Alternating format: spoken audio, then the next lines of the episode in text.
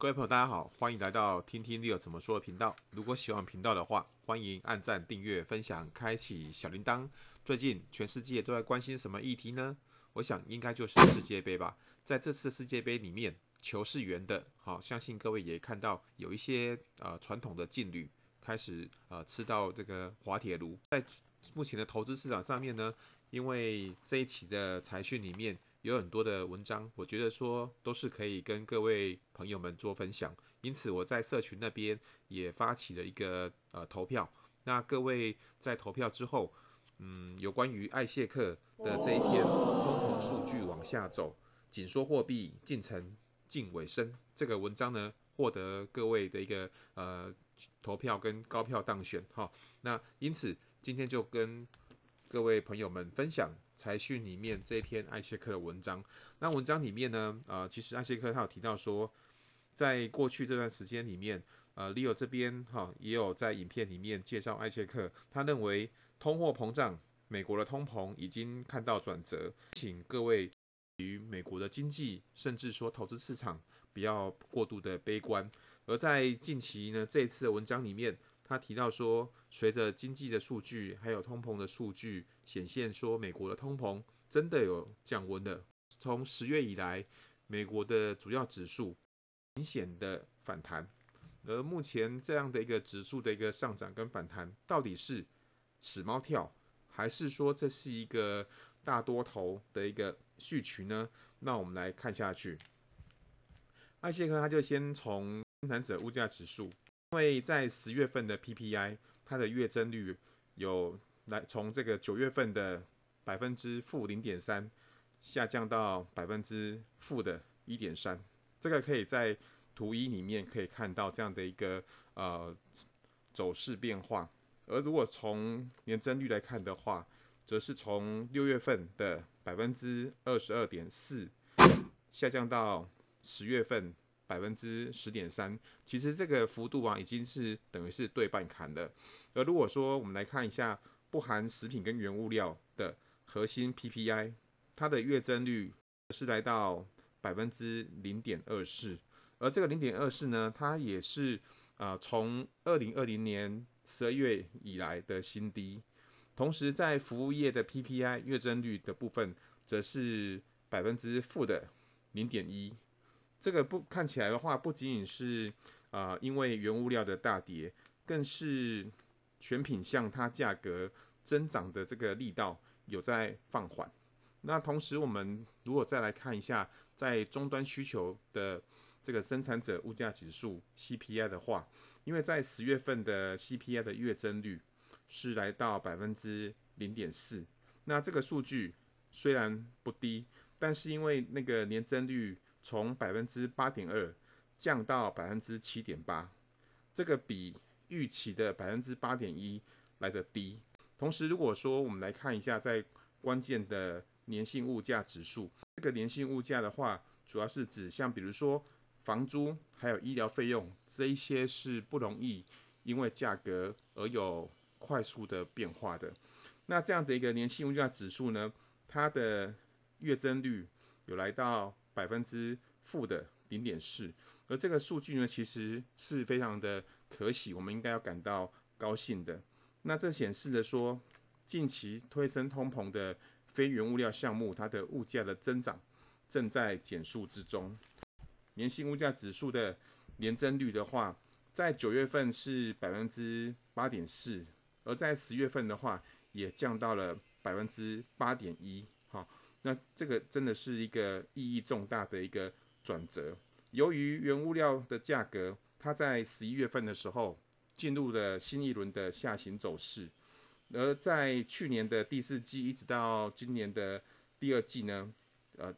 也碰到到了基期。而粘性物价它的增长的趋缓呢，相信在未来可以大幅的拉低整个物价。那我们再来看一下，如果说这个粘性物价组成分子里面，观察一下房租，因为房租在 CPI 的计算里面，它主要是计算整体的租金水平，包含了新租约以及既有的租约，而这个新租约的增长幅度呢，在十月份有大幅的一个下降，好，租约的部分有大幅的房租的新租约的房租有大幅的下降。在十月份的 CPI 里面，房租的月增率有百分之零点四，而年增率则是百分之七点九。艾谢克认为说，一旦新租约它的价格下跌，如如果扩散到美国整体的房租租金的这个增长的水平的话，好，那艾谢克呢预计说，二零二三年的第二季美国的 CPI 以及 PCE 呢，如果参考 PPI 生产者物价指数，它从高点下滑了百分之六十的话，如果参考这个幅度的话，那么通膨的年增率将会来到百分之三到百分之四。年这个通膨的高基期之下呢，后续如果联准会它持续的紧缩货币政策，那么通膨将有可能会比三点四哦，比百分之三或百分之四。来得更低，甚至有可能会看到一个通缩的环境。那如果说这个情形真的发生的话，联总会它可能会停止升息的脚步，甚至有可能会做这个降息的可能性。而在昨天所公布的密西根大学，呃，它十一月份的消费者对于未来一年的通膨预期的话，数据是从百分之五降到了百分之。四点九，同时也低于预估的百分之五点一。而在消费者对于未来五年的通膨预期的话，则是从百分之二点九稍微上升来到百分之三。而这个百分之三呢，其实也符合预期，也符合预估。好，那我们再来看一下，在美国这边的非农就业人口，因为在十月份的非农就业人口。出来的数据是二十六点一万人，这个大于预期的十九点三万人。而这个强劲的就业呢，是不是它在有助于经济的同时，会不会去助长通膨的一个上升呢？艾谢克认为说，这样情形应该不会发生。他认为说，强劲的就业有可能有助于缓和通货膨胀。怎么说呢？我们可以来看一下哈，就是。在图三这边，你可以看一下，因为 GDP 等于 C 加 G 加 I 加 S 减 M，但是在美国的 GDP 组成里面有七成都是放都是在这个消费，也就是这这个 C 里面，而 GDP 的七成来来自于消费，而消费里面呢，我们可以主要去看三大块，分别是就业人口以及时薪的年增率。还有劳动生产力的年增率。那在呃疫情期间，疫情开始的一年那一年里面呢，嗯，GDP 的成长，美国 GDP 的成长主要来自于时薪的年增率以及非农劳动生产力的年增率。而在那个之后呢，在那一年之后，则是由于非农就业人口它的增加的幅度小于实实薪年增率。增加的幅度，同时非农劳动生产力它的年增率也慢慢的在下滑，可是 GDP 的增速呢，好还是往上涨，还是往上涨。而在呃当当下呢，实薪年增率有来到百分之四点七。那在 GDP 还能够持续往上涨的同时呢，由于就业市场它的需求还没有被满足，好，也就是说。就业人口的增长率小于实薪年增率的增长率，这样的一个现象呢，其实是因为表，其实因为其实是表示着就业市场的需求没有被满足。好，所以说必须要来做两件事情，也就是说，第一个要提高就业人口，同时实薪年增率高基期之下呢，要来压制实薪的年增率。好。也就是要提高就业人口，才有机会来压制实薪年增率的增长，同时有助于压制通膨，然后来带动整个劳动生产力的年增率，进而来影响整个 GDP 还能够持续的往上提升。好，这个是在艾谢克有关于呃解答就业以及通膨的逻辑。好，那我们来看一下，艾谢克认为说，在今年的十一月份到明年上半年的话，他预期我们可能会看到就业跟 GDP 都没有衰退，同时伴随着通膨缓缓的降温。如果这个现象发生的话，联准会有可能有这个发夹弯的动作，也就是说，从升息止升息，然后再来讨论说是不是要做降息。如果这个现象、这个政策的转弯出现的话，那美国就很有可能避免的硬着陆。好，那在这个消费的部分的话，我们来看一下在零售销售的增长率的部分。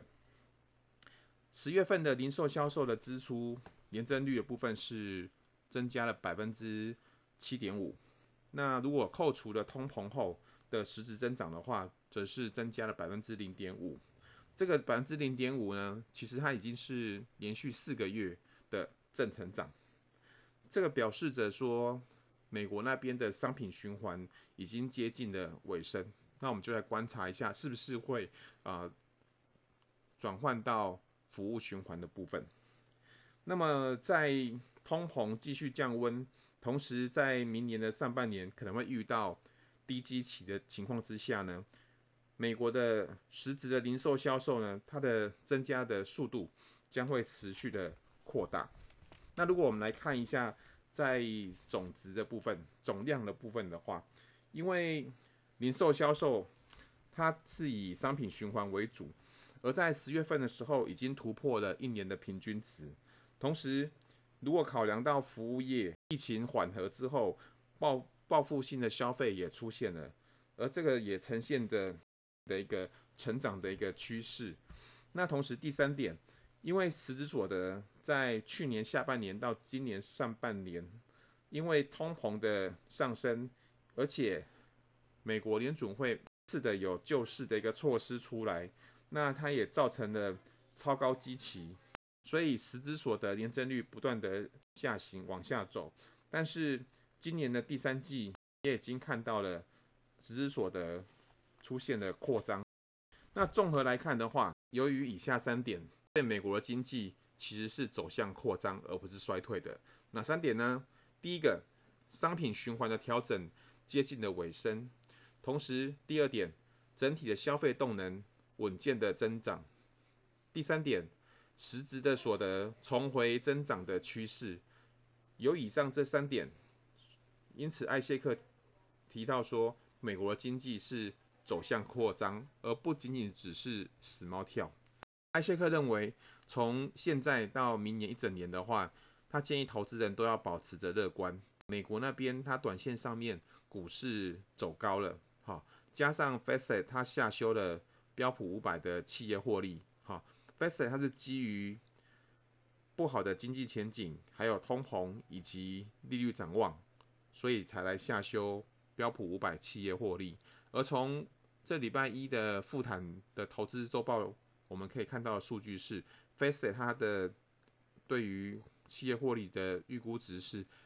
今年第四季从百分之正的三点七下修到百分之负的二点一。好，那这样的一个下修呢，其实就有可能会是美国指数它要持续往上涨的一个压力，只是说。这个企业获利，它可能是一个落后的弥补性调整。怎么说呢？因为对于 forward 就也就是前瞻十呃十二个月的 EPS 呢，它可能在未来半年随着经济、通膨和利率政策的改变，产生了落底回升。如果从过去的历史经验来看的话，因为股市它往往在 E EPS 落底前，股市就会反转。向上，那这次历史重演的几率也很高。在最后，艾希克他建议投资人要留意一下，因为不管是总经最后确认为外未衰退，或者是通膨进一步放缓到百分之三到四，或是第三年准会的货币政策转向，以及企业获利前瞻预估的这个利空出尽，好。都会需要时间来反复的确认。那指数呢也会上下起伏的震荡，因此投资人应该要保持耐心，等拉回的时候布局，同时要避免追高杀低，以及要做好资产的配置，平衡风险。以上是这一期财讯艾谢克的专栏。通膨数据往下走，紧缩货币进程近尾声。如果各位朋友们、各位听众喜欢听听 Leo 怎么说的频道的话，欢迎按赞、订阅、分享、开启小铃铛，也欢迎您您留言说接下来你希望看的文章，或是说想要看的议题是哪些，都可以跟我们讲，那我们来帮您收集、消化，然后讲给你听。那我们就下次见喽，拜拜。